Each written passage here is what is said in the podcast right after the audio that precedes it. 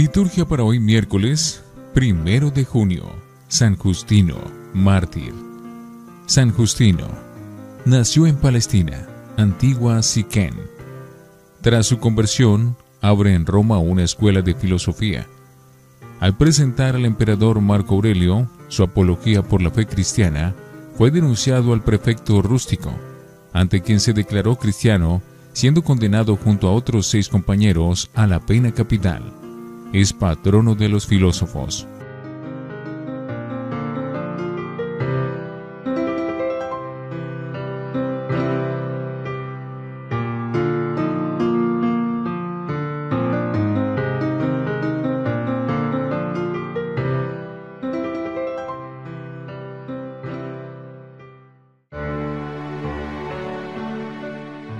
Antífona. Se han cavado fosas los insolentes, todos tus mandatos son leales. Comentaré tus preceptos ante los reyes y no me avergonzaré. Aleluya. Oremos. Oh Dios, que por medio de la locura de la cruz enseñaste admirablemente al mártir San Justino la incomparable sabiduría de Jesucristo. Concédenos por su intercesión que rechacemos el engaño de los errores y que alcancemos la solidez de la fe. Por nuestro Señor Jesucristo, tu Hijo. Primera lectura del libro de los Hechos de los Apóstoles, capítulo 20, versículos 28 al 38. En Mileto continuó Pablo diciendo a los presbíteros de la iglesia, Velen por ustedes y por todo el rebaño que el Espíritu Santo les ha puesto a pastorear como guardianes de la iglesia de Dios, que Él adquirió con la sangre de su propio Hijo. Yo sé que después de mi partida se van a introducir entre ustedes lobos feroces, sin ningún miramiento por el rebaño, y de entre ustedes mismos saldrán hombres que con sus despropósitos tratarán de seducir a los discípulos para que los sigan. Por eso, estén alerta y acuérdense de cómo durante tres años no cesé de día ni de noche de amonestar con lágrimas en los ojos a cada uno de ustedes. Ahora los encomiendo a Dios y a su amoroso designio, ya que Él tiene poder para construir este edificio y para darles parte en la herencia con todos los santos. No pedía a nadie plata ni oro ni ropa. Ustedes saben que estas manos se ganaron lo que mis compañeros y yo necesitábamos. Y en toda ocasión les mostré cuánto hay que trabajar para socorrer a los débiles. Recordando las palabras del Señor Jesús que dijo, hay más dicha en dar que en recibir. Y diciendo esto, dobló Pablo las rodillas junto con todos ellos e hizo oración. Todos prorrumpieron en abundante llanto y se le echaron al cuello y empezaron a besarlo afligido sobre todo por las palabras que había dicho, que ya no volverían a verlo, y lo acompañaron hasta el barco. Palabra de Dios, te alabamos Señor. Salmo 67 Ya están pisando nuestros pies tus umbrales Jerusalén. Oh Dios, despliega tu poder, tu poder, oh Dios, que actúa en favor nuestro a tu pueblo Jerusalén traigan los reyes su tributo. Ya están pisando nuestros pies tus umbrales Jerusalén. Reyes de la tierra, canten a Dios, toquen para el Señor, que avanza por los cielos, los cielos antiquísimos, que lanza su voz, su voz poderosa. Reconozcan el poder de Dios. Ya están pisando nuestros pies tus umbrales Jerusalén.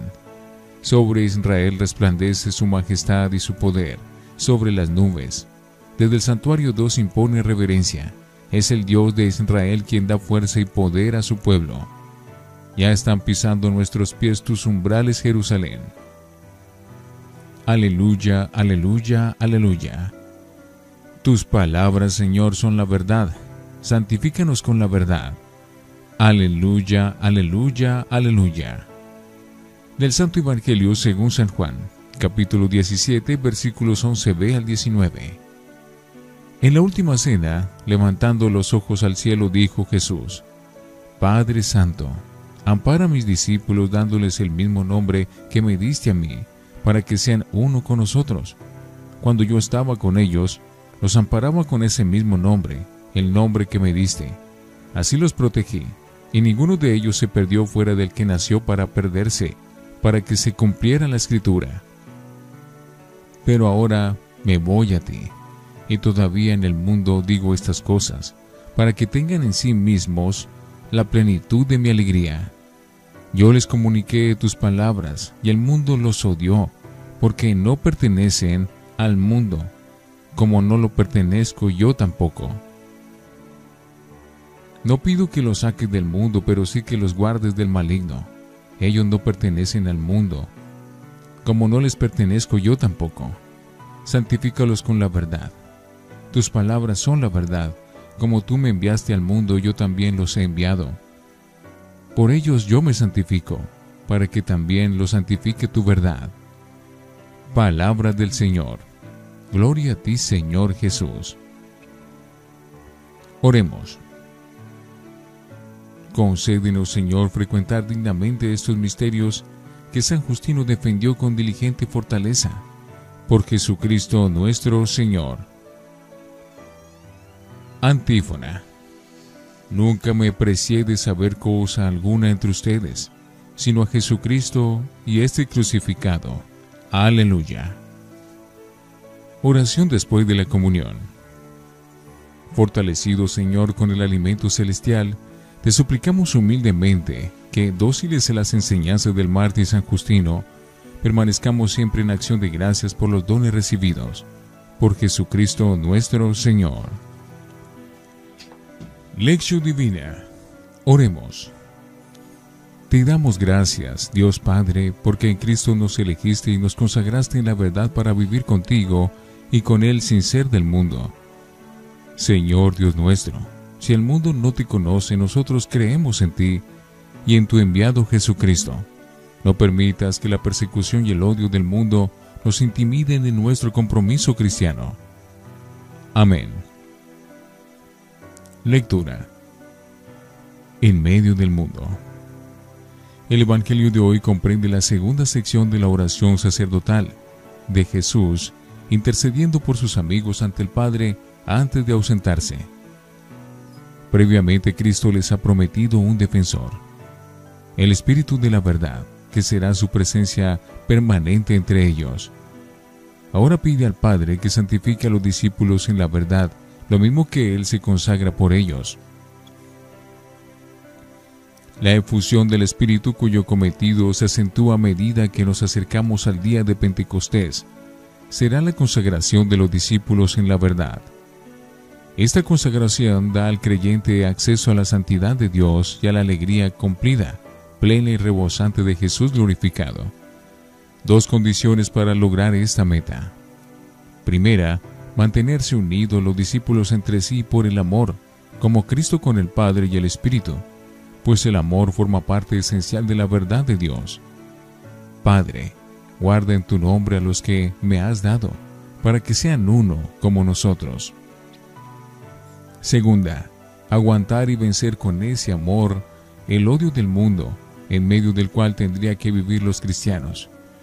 Yo les he dado tu palabra, y el mundo los ha odiado porque no son del mundo, como tampoco yo soy del mundo. No ruego que los retire del mundo, sino que los guarde del mal. Ya antes habló Jesús a los suyos del odio del mundo. Juan 15, 18. ¿Por qué odia el mundo a los discípulos de Cristo? Precisamente porque, como Él, están consagrados por el Espíritu de la verdad, y ésta no se aviene con la mentira del mundo, pues la deja al descubierto. En el esquema ideológico del Evangelio de Juan, el mundo se contrapone a Cristo y los suyos, lo mismo que las tinieblas a la justicia. Habitualmente Juan entiende al mundo como el aliado y el campo de acción del maligno, y por eso mismo enemigo de Dios. Según San Juan, el mundo es el mal amasado por las pasiones del hombre carnal, la concupiscencia de los ojos y la arrogancia del dinero. Primera de Juan 2.16. De ahí la tensión inevitable para el seguidor de Jesús, vivir en medio del mundo sin ser poseído por el mal, más aún en cumplimiento de su misión de apóstol y testigo, tratando de ganar al mundo para el reino de Dios mediante el anuncio y testimonio de Cristo, luz del mundo al igual que su discípulo.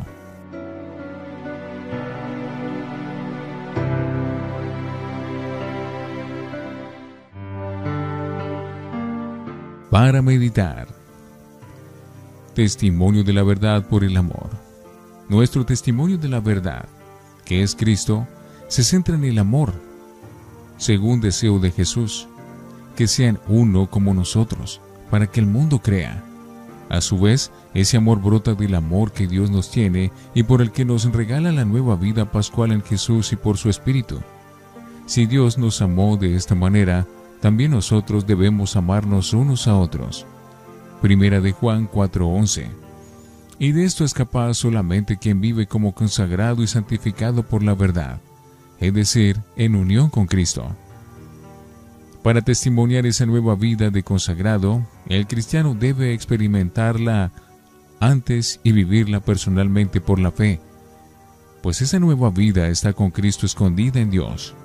Colosenses 3:3 por eso un creyente no tiene distintivo exterior alguno que lo identifique.